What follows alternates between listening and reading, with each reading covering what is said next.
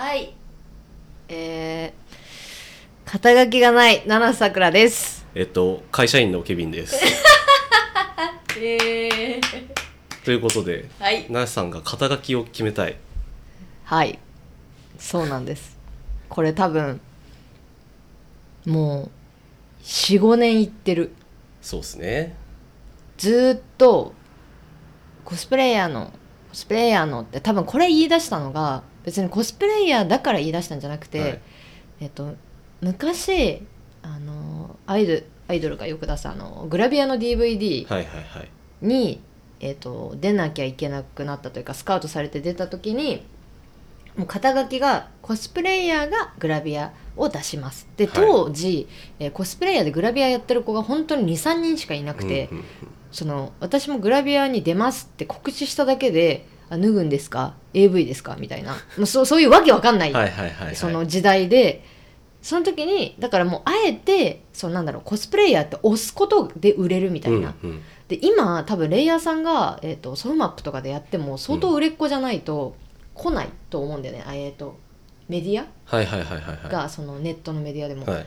私がその最初にファースト DVD 出した時ソフマップでめっちゃ来てあのその時間ってファンの人入れない時間だから、はい。ファンの人その報道陣を見てないと思うんだけど、はいはい私1ミリも聞いてなくて6社。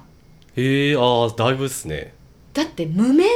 はい。のコスプレイヤーが、はい。ほぼ無名のコスプレイヤーがはい。出ますってなったら、もう見た限り目の前6人ぐらいいてわかんない。あの会社的にはもっとあったのか、はいはいはいはい。そのなんかその後にもべ個別インタビューとかされたからわかんないけどもうカメラとか動動画、まあ、ほぼ静止画だったかな。なんか「なんとかんとかです」って言ってあのこうこうでこうでこうでみたいな。質問されるのも聞いてなかったから初めてテンパった人生で。そのぐらいにはい。コスプレイヤーってものに価値があって、そうですね。その今はねなんだろう市民権は得たけど価値が下がったってわけじゃないけどもうどこにでもいるみたいな感じにはなったと思うの、はい。もう雑誌の表紙もねほとんどコスプレイヤーさんだし。はい。だからその流れでどこに行ってもあの e スポーツのフォートナイトとかのゲームのあの MC やります。何々ややりますとか。いどこ行ってもコスプレイヤー七桜です。コスプレイヤー七桜です。肩書きなんて書きますか？コスプレイヤーで。はい。そうだけどだんだんだんだんだんだんだんだんそのなんだろう。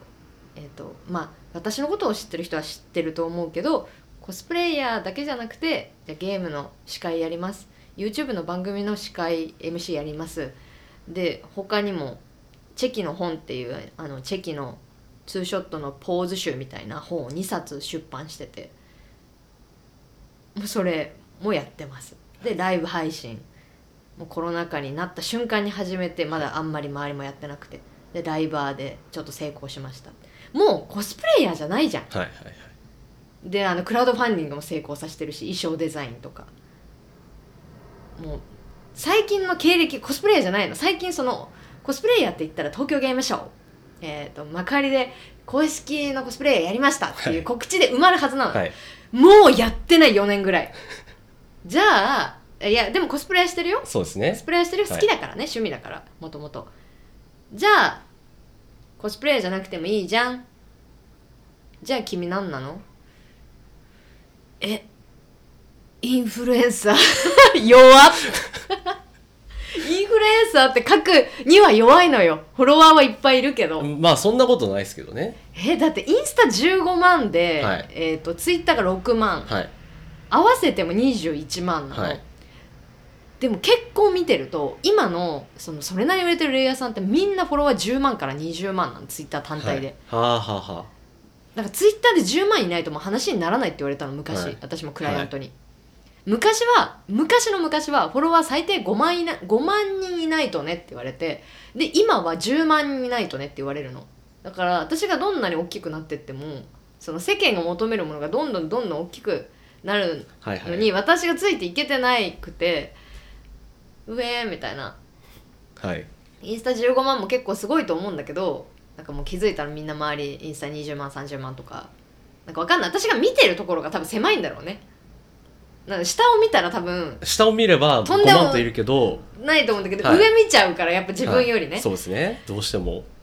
だからなんか自分だけの肩書きってあったらいいよね。コスプレイヤーとかインフルエンサーなんて、もう何千人といるんだから何万人とだからコスプレイヤーとグラビアモデルと作家とう、んライバーと MC? MC まああとコンサルとかもやったね。うわコンサルもやったわ。人の人のファンティアのコンサルとか、はいはいはい。しかも会社好きでだよ。あ会社のコンサル入って。あはい。やばいよ。いきなり某超有名コスプレ衣装会社。もうここまで言ったらバレちゃうけど日本に1個ぐらいしかないから。そこに、えー、とプレゼンをしますと。とある、はい。そのプレゼンをお前コスプレイヤーだから作ってくれと。私はプレゼンなんかやったことない。営業にも行ったことないし。だからなんだろうすごいあの箇条書きで書いた。のえっ、とスライドみたいなやつを。パワーポイントも使ったことないと。なのにそのまま採用し上がりましたよ。Google スライドみたいなやつを。うんうんうんもうドン引きよ。で当日私聞いてなかったんだけど「じゃあ奈良さんあの奈良さん書いてくれた2ページぐらい奈良さんがやって」って言われて。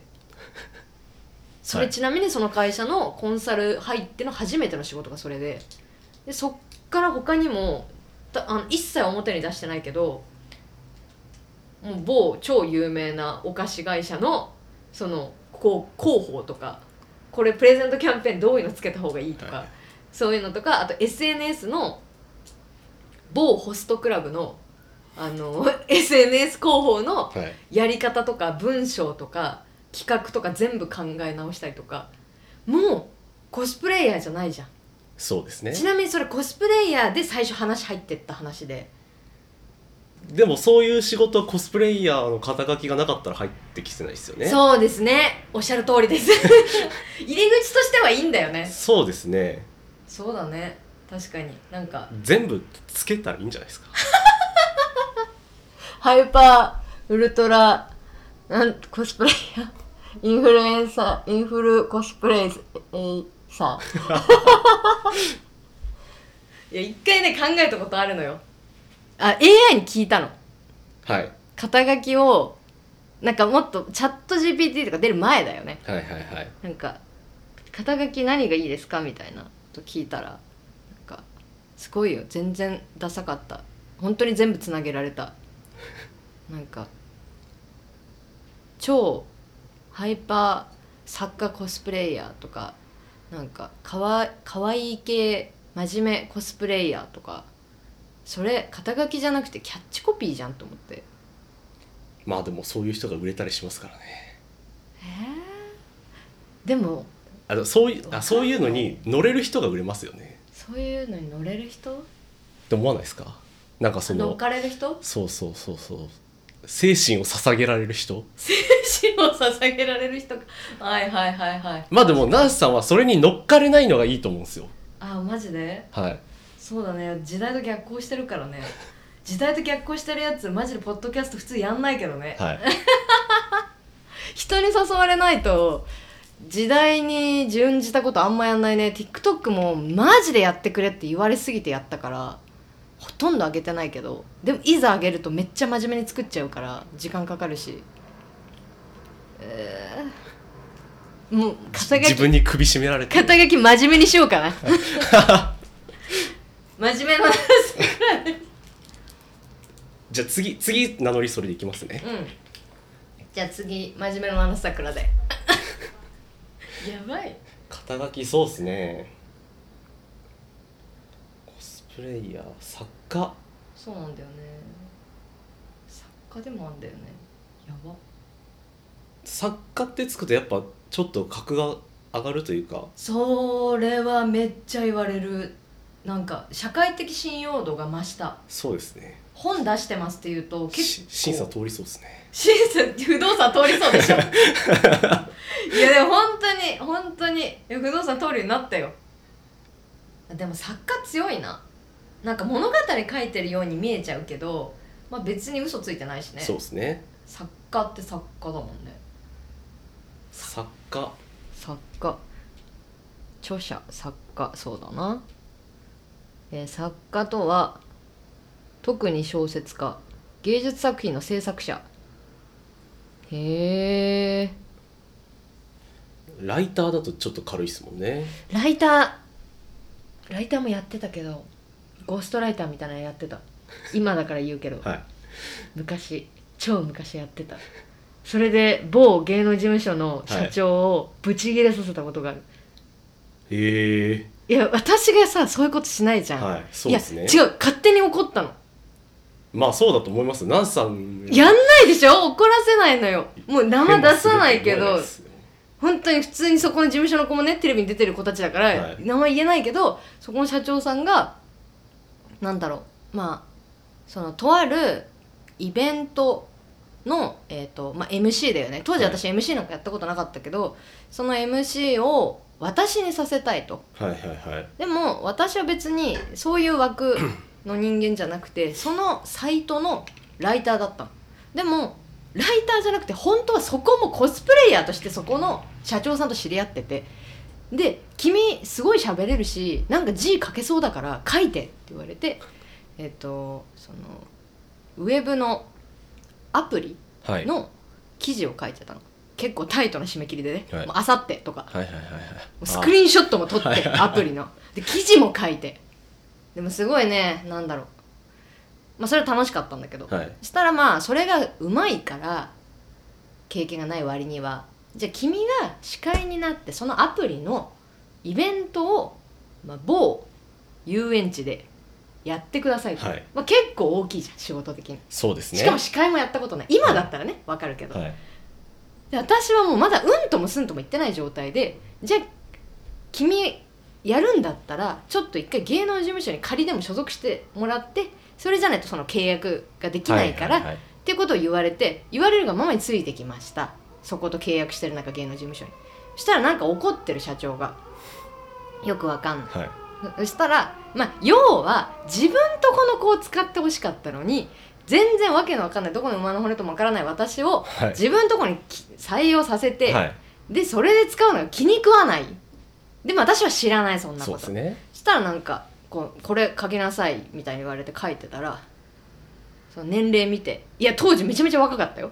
めちゃめちゃ若かったのにふーんなんか何歳で夢見ちゃったんだって言われて。えー、あ57歳で夢見ちゃった。そこまでのねそんな全然年齢いってなかった、はいはいはい。全然若かったよ、はい。全然若かったのにあこの年であこんなこと夢見ちゃったんだ。が私第一声だったのでも私はなんでそれを言われたかも分かんないしなんで怒ってるかも分かんないしまずこの仕事やるともやらないともよく分かんない状況で行ったから、これ「へえふんなんだこの人 なんだこんな空気」って思って逆になんかなんだろう傷つかなくてはい。こう何も言わないでこう座ってて。でなんかこう「はいはいなんかその年齢ではい夢見ちゃったんでしょ？はい」みたいな。でこう書いててもででなんか「あそうなの？えなんでその子なの?」みたいな、まあ、要は納得いってない。そうですね。ずっとムーブで。はいはいはいで、まあ、書かされて全部書いて。で他にもなんかいろいろ言われたんだけどもうその年で夢見ちゃったんでしょうが一番刺さりすぎてワード的に。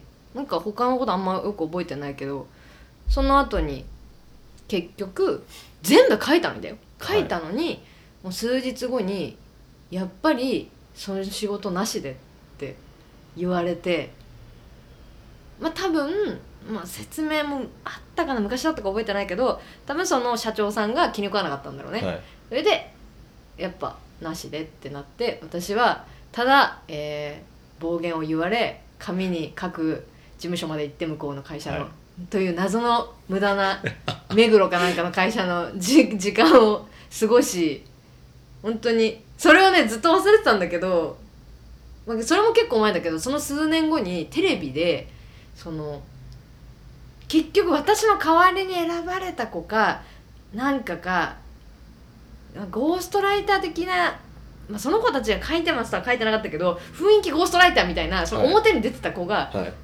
そのアプリに詳しい子っていう体でテレビに出ててここまで言うと笑い分かっちゃうと思うけど でで出ててでん？と思ってこの子見たことあると思って検索したらその会社名が出てきて、はい。そこの所属の子であここの社長が私のことになんかよくわかんないブチギレしてたんだっていうふうになったからそうでもコスプレイヤーっていうワードがなかったらそんな体験もできなかった。すごいでしょ？あなんかコスプレイヤーってのも気に食わなかったのかもしれない。その人はあはあはあ、うん、わかんない。なんかほんと全然覚えてないけどすんげえ怒ってたから最初から、はい。初手から、はい。まあ、当時コスプレイヤーって全然まだ受け入れられてなかったからなんか当時はなんか嫌な人だなだったけど今は思い出せば思い出すほどすごいよね。当時めっちゃ若かったからあんな女の子に対してあんな当たれるなんてすごいなと思ったし残念ながら今めっちゃ稼いでるんで 見る目がなかったっすねっていう。本当全員に言いたい。今まで。今まで今まで切ってきた。切ってきた全。あのでも本当社名出せない。本当誰でも知ってる会社とかもある。向こうが呼んできたのに、はいはいはい。某超有名アイドルを運営している会社さんに呼ばれて、それもめっちゃ若い時もうほぼ同時期。呼ばれて行って喋ってそしたら「君はうちの会社では手に負えない」って言われてその場でバイバイさせられてマジで交通費出してほしかった。本当にマジで本当に一番有名なアイドル運営会社だから本当なな何考えて私を呼んだんだろうそもそもって。なんだろうもっと若いと思ったのかなとかすっごい若く見られるから多分十十何歳とか思うだと思われたのかも。めっちゃ若かったから、はいはいはい。もっともっと若いと思われて実際違いましたみたいな。だったら呼ぶ前に聞いてほしかったけど。もっとバカだと思われああそうだてるんじゃそうだ！ね。そうはそうだ。それです。それも言われた。いやそれ全然あると思いますよ。めっちゃ言われた。あなんか最初のもうどんどん出てくる。最初のメイド喫茶で働いてた時も、はいあの多分ほぼほぼ頭良すぎてクビになった。ああはいはいあのはバカが欲しかった。いまあでしょうね。だからなんだろう真面目すぎてはい。あ君は真面目すぎるからいらないって言われたの2回ある。コンカフェで。えコンカフェに真面目な子いらないのよ要は。そうですね。なんか全然休んじゃうぐらいでいいんですよ。そう本当になんか飛んだりとか休むとかそのなんか本当にわけわかんない凍結するとかそういう子の方が欲しいんだよね。なんかびっくりした。わまあわわかオタクとして分からなくはないですけどか多分危うさを求めてるっていうのは どっかにありますよ。あーでもそっか。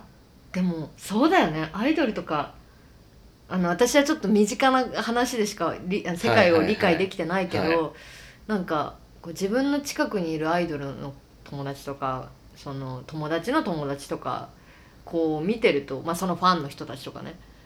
なんでそんな危ういって分かってるのに行くのかなとか。でもなんだろうギャンブル性というかなんか社交心を煽るのか分かんないけど真逆だよね私。そうですね。ナシさんは全然安定ですからね。だ全然安定っていうか。絶対凍結しないもん。はい。今年凍結したあの花見の時私どれだけ悔しかったか。本当にあん時コロナじゃなくてよかったけど、はい。一歩も家ベッドから降りれなくてもう最悪よ。10人分ぐらいのご飯作ってったのに。食べたよ家で家族がみんな量が多すぎるから呼んで。だからねでもそうわかんの。その天然な子とかちょっとバカな子とかその危なげな子の方が美味しいというか、はい。なんだろう。こうあねんねんちゃんは僕がいないとダメなんだって恋愛じゃないけどあ言われたことある。昔付き合った人に。あの七瀬は一人でも大丈夫だよねって ドラマ。ドラマじゃん。もう一番言われたくないね。はい。でもなんか一人でも大丈夫な人なんかいるわけない。一人でも大丈夫なように見せるのが得意だから。そうですね。でもそういう子って多分業界向いてないのよ。まあわ分かります。分かっちゃいますね。後回しにされるんだよね、優はい。先順位が下がる。あこの子どうせ適当にほっといても大丈夫だしほっとこうとか、まあ、この子多少厳しいことやっても大丈夫だろみたいな休憩時間減らされたりとかあ実際あった話だけどイベントの時。ティフだよティフ。ああーはいはい。ティフの時トラブルがあって。もうすっごい昔の話だから言うけどちょっと裏でトラブルがあって、はい。私だけ「すいません」って「奈良さんあの炎天下の時ね。そうですね。30分。30分もう一回出てもらっていいですかみたいな。あでもねもうねその時は私が「はい」って言わなかったら大トラブルが起きててもうあはい。私が「うん」と言うしかもうその場が収まる方法がなくて「あはあもう全然大丈夫です。全然大丈夫です。大丈夫です」って言って そのまま30分出て私は全然平気だったんだけど、はすごかった。もう裏で怒号が。ちょっとね炎天下すぎてねあのねスタッフさんが倒れちゃったりとかしてて、はいはいはい。で出てる演者のあのマネージャーさんがブチ切れてであの私私はそのなんだろうマネージャーなんかついてないし、はい。マネージャーついてることついてない子がいるから、はい。ついてるマネージャーがついてる子のなんだろうターンの時になんかちょっとマネージャーさんが怒っててでなんかすっげえこっちまで聞こえるからお客さんに関係ないじゃんそんなの。そうですね。だからこれはもうやばいと思って。でもそういうところで「え無理暑いからやだ。普通にいいじゃん。交番表通りやれば」とか言わないわけ私は。で頼んでる側も私なら「はい」って言うと思ってんだよ、はい。そうですね。で私も「はい」って言うじゃん。世界はそうやって回ってる。まあでもそそのとティフがなかったら。それなこれもないっつうそうだよ。んで知り合ったんだから。そうですよ。だから夏のティフを見るたび思い出すよ。い今日ティフやってますよ。そうだ！今日やってる！今日今撮ってるのが8月運命。8月6日の日曜日なんで。運命じゃん。そうだよ。うし後ろでスタッフが倒れマネージャーの怒号がありちなみにうちら、えっと出てたその日の演者、はい。休憩室なし。でじゃあどこで休憩したと思う？車の中しかも割とちっちゃめのバンみたいな中でそこにすでにスタッフが休憩してんの。4人ぐらい。それに私が乗るわけよ。もう男性スタッフ34人乗ってる状態の車のバンにだから私はもうずっと思ってた。車でこんなね男性がいっぱい乗ってる中で自分はこの水着みたいな格好で、こう休憩じゃないと そうですね。緊張感がありすぎるよ。そう休憩じゃねえっていうふうに思ったし、その途中で本当に私の後ろで車から出てきた人が多分温度差かなんかで倒れて目の前でバタンってその瞬間にあ終わったと思ってもう今日死ぬんだって。本当に人生で一番辛い仕事って何でしたかって言われるともう今いろいろ思い出せるけど多分トップ3に入る。あのはい。もう休憩所がないとかそのすっげえブチ切れてるとかスタッフ倒れるとかそのなんだろう重なったからしかも1日じゃなかったしあれ何日あった？何日やった？3日？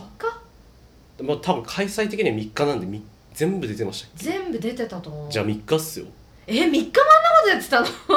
でもね多分ね1日じゃなかったっての覚えてるからどんなに短くても2日はやったと思うから、でもあだから最近その TIFF の季節になったから TIFF でフォローしてまだ残ってるオタクいるって言ったらなんかこの人 TIFF からだったのみたいな人がリプランにいてはい。なんか水かけてもらいましたとかなんか最近もあの知り合った女の子の、えー、とその子の彼氏さんがはい。その時の TIFF にいて私に水をかけられた子でびっくりした。それでまだ覚えてたんだって。あれだ結構そうですね。インパクト強かったと思います。あのあのこ広告の仕方として。あれは富士が上手だったね。そうですね、うん。まああれはそうですね。もともとあれですもんね。あのゲーム会社が富士のあれでしたもんね。あの完全子会社だったと思う、だからねあのそうだよね。電波組とのコラボもその関係で打ってたそうね。そうだから生放送とかも出てたしね。今思うとニコ生も出てたし、そうだからあのちゃんと話してばちゃんと話してないけどあの電波の子たちとあのう隣の部屋で配信したりとかしたりしてたけど絡み絡みはそんななかったけどそう思うとねあれは受けてよかったね。ちょっと代償がでかかったけど でもすっごいまあでもほんとネタネタになるよ。だって車の中が休憩室だったとかは今初めて行った さすがにちょっと運営がかわいそうでうん。ずっと黙ってたけどもうすんごい時間経ってるからもう今行っていいだろうと思うけど。まあでも TIFF も楽屋どうしてんだってぐらい人出てますからね。私ねなあいやそうだね。うちらがあんなにブース取っててはい。楽屋なくて裏の車だけって今はあんなひどいかわかんないけど大丈夫かなって思うもんあの無線のエリアとか。はあはあはあ。ほら私たちあの無線のエリアだったそうからですね。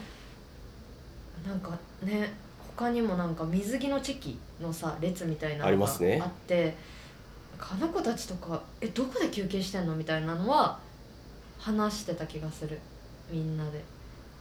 どうなんですかね。あの時の暑さと今の暑さって比じゃないから。今今もだって多分グラビアのブースありますよ。あるよねだって今日えさっき回ってきたよ。なんかすっごい面積のちっちゃい水着で。なんか「暑いから水着溶けちゃった」みたいな。うるせえ。うるせえって。なんかそういう水着のなんかいやでも思うの。そういうこと言える子が可愛いんだろうなって。本当に言えない。暑いから水着溶けちゃったって後でツイートしようかな 俺はだから多分俺は多分うるせえって思っちゃうから七瀬さんなんですよ。そうだね。いやだから私を選ぶ人って、はい。本当にみんなしっかりしてる人が多い。か変わってる人が多い。変わってる人多いな。でも真面目な人多いよ。やっぱり、はい。なんか七瀬さんは安心して押せるとかあとはまあ私こんな性格だけど実際マジでメンタル弱いからそうですね。こう深く知った後に七瀬さんって実はめちゃくちゃ女の子じゃん。余計ハマったとか。はいはいはい。そのなんだろう第一印象、えっと、会う前会った瞬間会った後後期でこう印象が変わるらしいから私って。はいはい。だからその印象が変わっていいくから長く押せるみたいな感じの人は多いね長い人は多いけどそれでも今のファンって第4世代とかだと思うよ。今か？今の人？はい第4とか第5とかじゃない？はいはいやっぱり長いって言ってもコロナでめっちゃ離れたから。そうですね。これ何の話？肩書きの話を 肩書きの話をして。真面目。じゃあ真面目ってことに戻ったじゃん。肩書きの話をしてもう26分ぐらい経ってるんですよちょっと一旦ここでブレイクします。ブレイクしよう。